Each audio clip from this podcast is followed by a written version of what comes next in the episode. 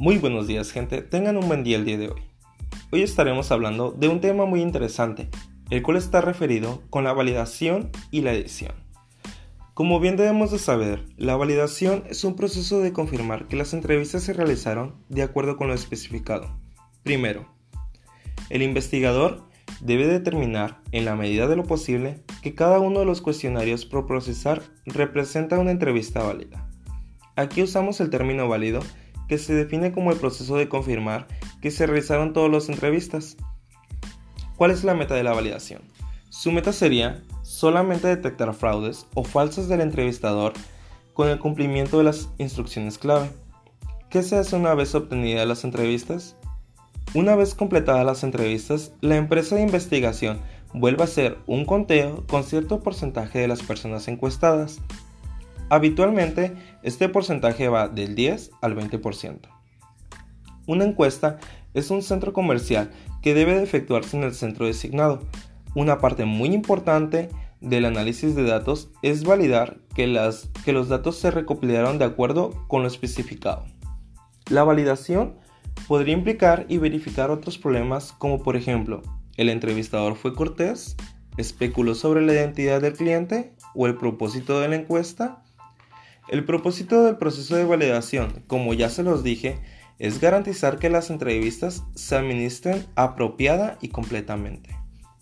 Los investigadores deben estar seguros de que los resultados de investigación en las que basan sus recomendaciones que reflejan las respuestas legítimas de los individuos con el objetivo.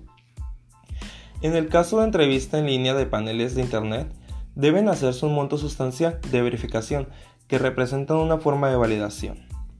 Ahora nos iremos referido a la edición. ¿Qué es la edición? Es un proceso de confirmar que los cuestionarios se llenaron adecuadamente y completamente, mientras que la validación implica el verificar que el entrevistador no haya falseado ni dejado de seguir las instrucciones. La edición implica verificar que el entrevistador y el encuestado no hayan cometido errores. Los cuestionarios impresos suelen editarse al menos dos veces antes de someterse a la entrada de datos. Primero, podría ser editados por la empresa de servicios de campo que realizó las entrevistas y luego por la empresa de investigación de mercados que contrató a la de servicios de campo para realizar dichas entrevistas. El CATI. Las encuestas en Internet y otras encuestas determinadas por software tienen verificaciones lógicas e integradas. El proceso de edición para las encuestas impresas implica la revisión manual de varios problemas como los siguientes. 1.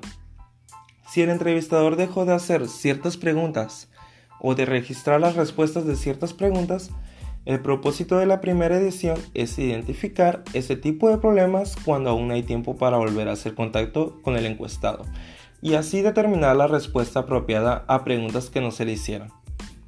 Si te siguieron los patrones de saltos, un patrón de salto es una secuencia en la que se hacen preguntas posteriores con base en la respuesta de un encuestado o una pregunta o preguntas previas.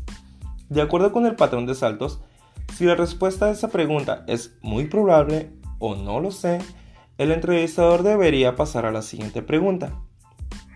3. Si el entrevistador parafraseó respuestas del encuestado o preguntas abiertas, la calidad de estas respuestas, o al menos de lo que se registró de ellas, es un indicador excelente de la competencia del entrevistador que las fue registrando.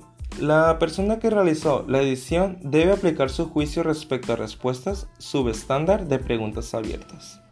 El proceso de edición es sumamente tedioso y muy tardado. Sin embargo, es un paso muy importante en el procesamiento de respuestas en la encuesta. Por mi parte es todo y vuelvan pronto.